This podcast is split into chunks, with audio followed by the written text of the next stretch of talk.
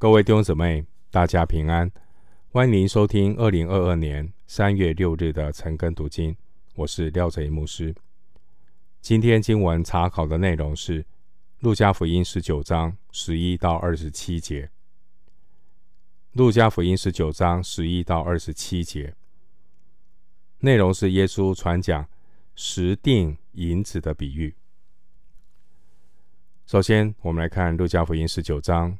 十一到十四节，众人正在听见这些话的时候，耶稣因为将近耶路撒冷，又因他们以为神的国快要显出来，就另设一个比喻说：有一个贵胄往远方去，要得国回来，便叫了他的十个仆人来，交给他们十锭银子，说：你们去做生意。只等我回来。他本国的人却恨他，打发使者随后去说：“我们不愿意这个人做我们的王。”耶稣讲这个比喻一开始提到有一位贵族，他要到远方受封为王，然后回来。在临行之前，他召集了十个奴仆。发给每人一锭银子。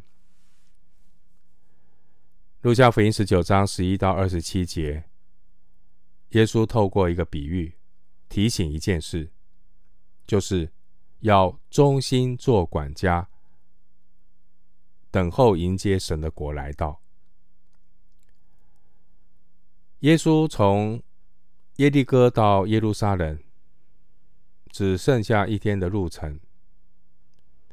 因此，十一节，有些人以为神的国快要显出来，弥赛亚很快就要登上宝座，所以他们期待这个时刻来到，因为他们也可以分享荣耀。的确，主耶稣在地上的侍奉将要来到一个高峰，但却不是登上宝座，而是被钉十字架。因此，主耶稣借由这个比喻，总结了前往耶路撒冷路上的这些教导，也纠正了门徒的观念。主耶稣启示门徒，基督得国的时间还没有到，门徒们应当忠心的履行主的托付，将来等候基督第二次的再来。经文十二节说。有一个贵胄往远方去，要得国回来。这是比喻主耶稣还要到天上，从父神那里领受上帝的差遣旨意。耶稣还要再来。换句话说，主耶稣的再来还要经过一段时间，神的国要全然的显在地上。经文十三节提到十锭银子，原文是希腊银币的单位十米拿，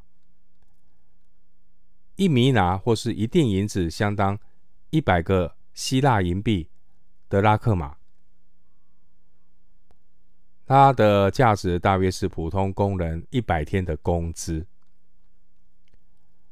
比喻中的这位贵族，他发给每个仆人一锭银子。数目相同，不多不少。因此，这里的银子并不是象征个人不同的恩赐。这里的银子是比喻每个信徒都从主领受相等的责任和机会，包括爱神爱人的见证，以及福音大使命的责任。主所托付的责任并非重担。只有一锭银子而已。经文十四节提到他本国的人，这是比喻拒绝耶稣的犹太人。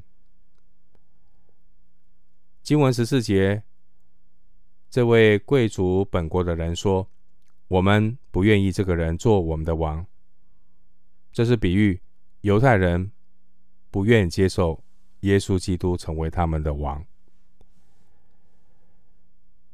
接下来，我们回到经文，路加福音十九章十五到十九节，他既得国回来，就吩咐叫那领银子的仆人来，要知道他们做生意赚了多少。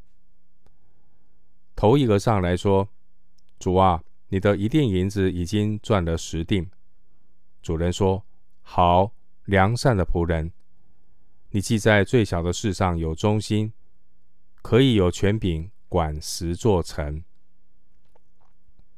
第二个来说：“主啊，你的一锭银子已经赚了五锭。”主人说：“你也可以管五座城。”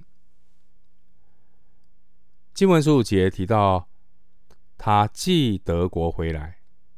这是比喻基督再来的时候。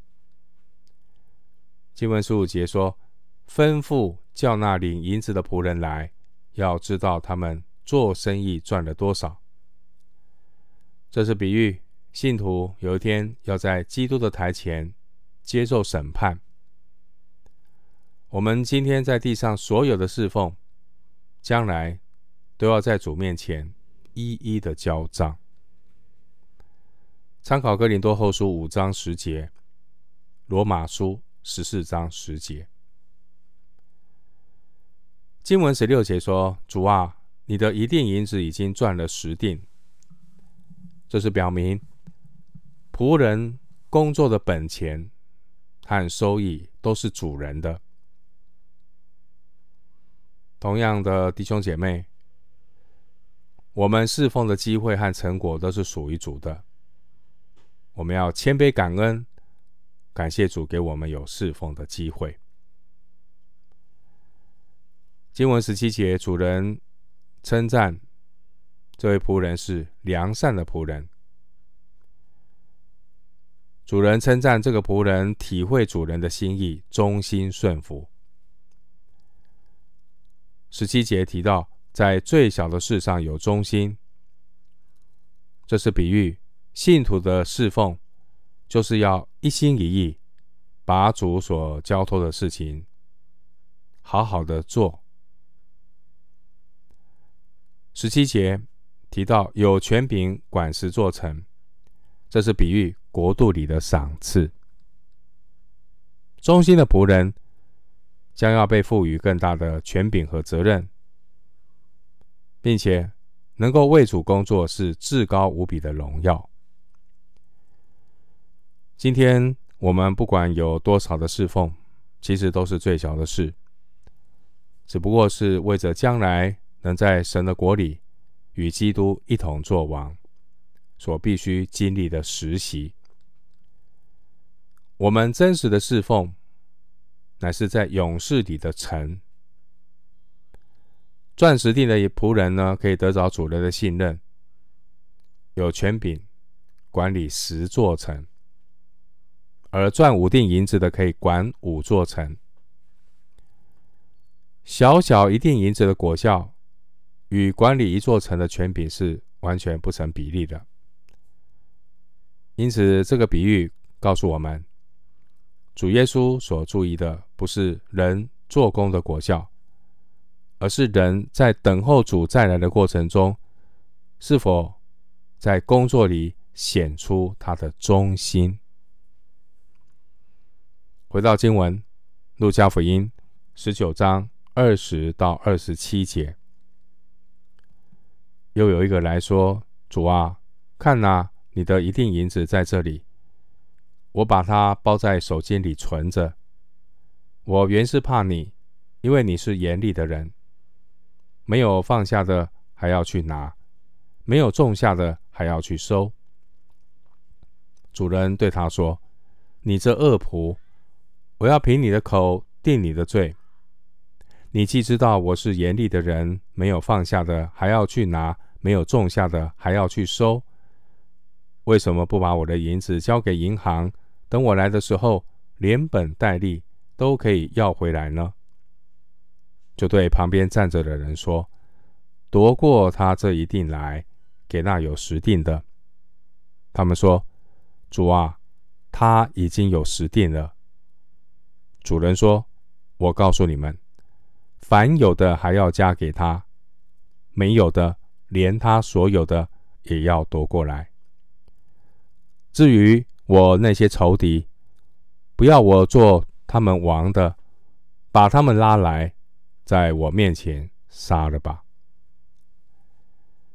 路加福音十九章二十到二十七节提到第三个仆人，这个仆人把主人托付的一锭银子原封不动的交还给主人，还加上个人的借口。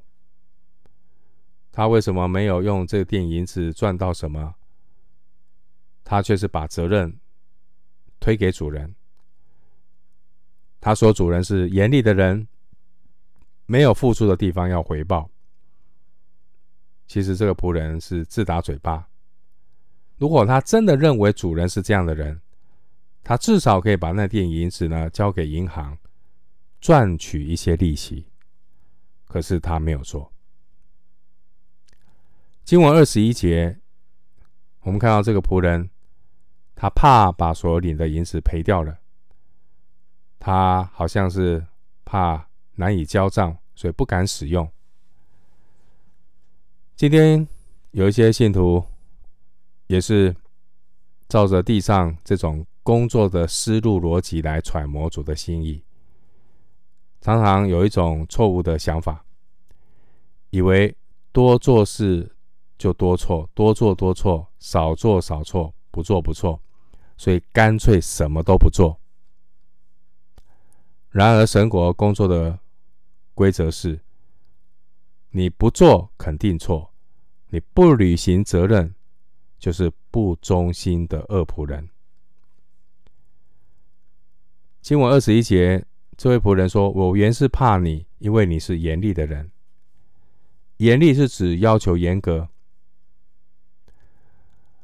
没有放下的还要去拿，没有种下的还要去收。这是一句俗语，是比喻没有付出。”却想要有所得。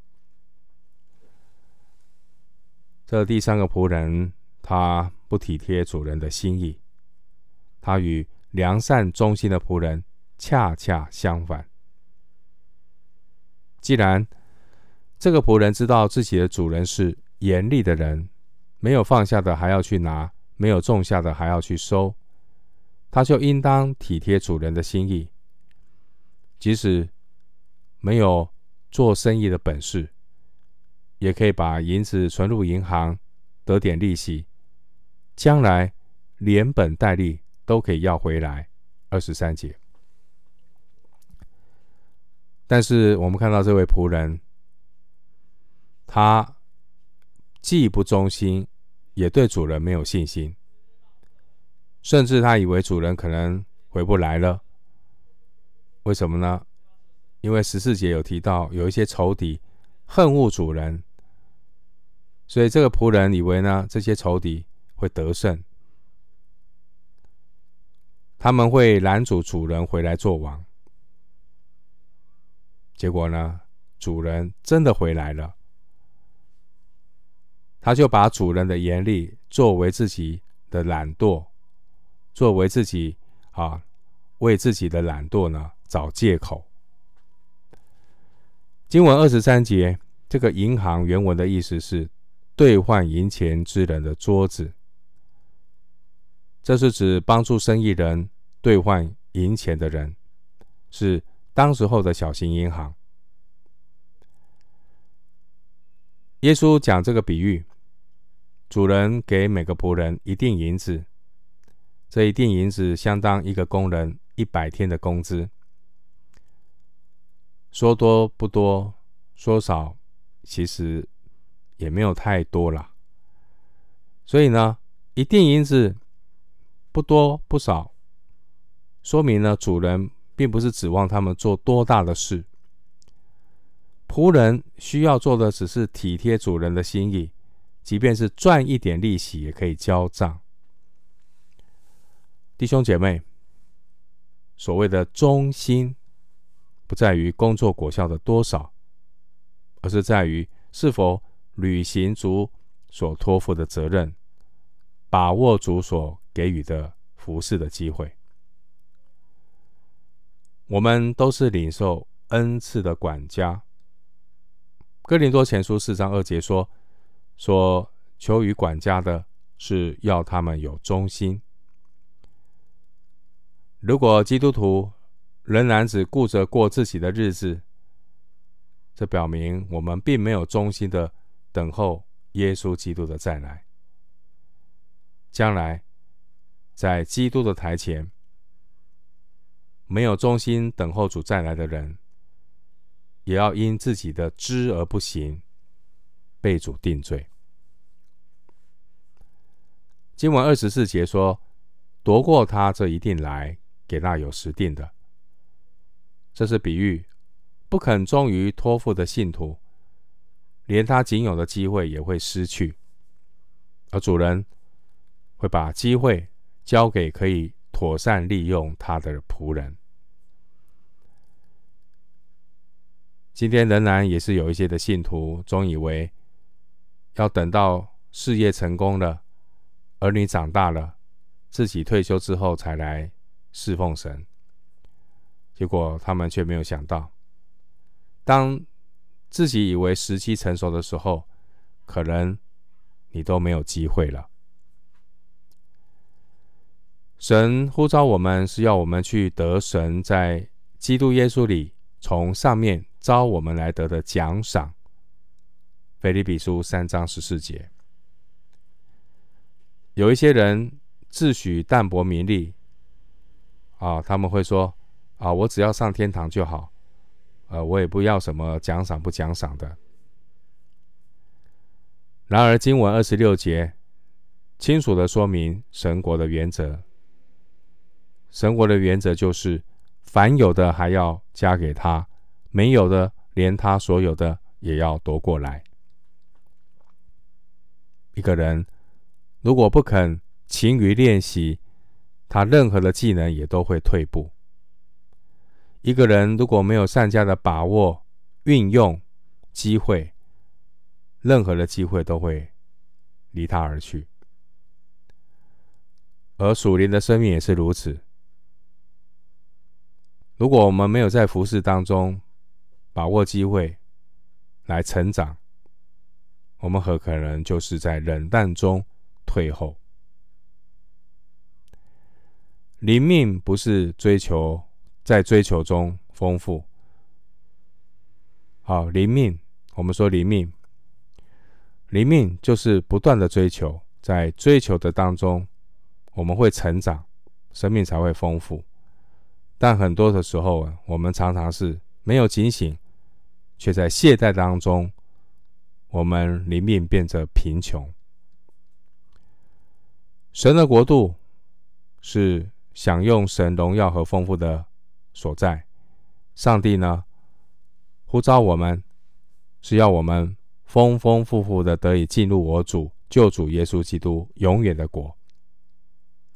因此，人如果不肯追求神所预备的奖赏，不肯把握主所托付的机会，恐怕将来连进神的国的资格都没有。主耶稣还没有再来。这是主留给我们的时间，要我们好好的把握机会，完成主的托付，预备自己迎接神国的到来。经文二十七节说：“至于我那些仇敌，不要我做他们王的，把他们拉来，在我面前杀了吧。”这是比喻基督再来之后。要对那些拒绝基督作王的人进行审判。每个人都要在主面前做出抉择。我们知道，这个抉择并非无关紧要，这个抉择是生死攸关的抉择。另外，路加福音十九章十二到二十七节的比喻。和马太福音二十五章十四到三十节的比喻很相似，但含义不一样。马太福音，马太福音的比喻金额非常的庞大，每个人不同，但奖赏却一样：五千两、两千两、一千两。五千两和两千两，他们赚回五千两，赚回两千两，得到的奖赏是一样的。但路加福音中的比喻金额不大，只有一锭银子，而且每个人都是一锭银子，但奖赏是不同的。所以马太福音的比喻是提醒我们要忠心的使用主的恩赐，而路加福音的比喻是提醒我们要忠心的履行主的托付。我们今天经文查考就进行到这里，愿主的恩惠平安与你同在。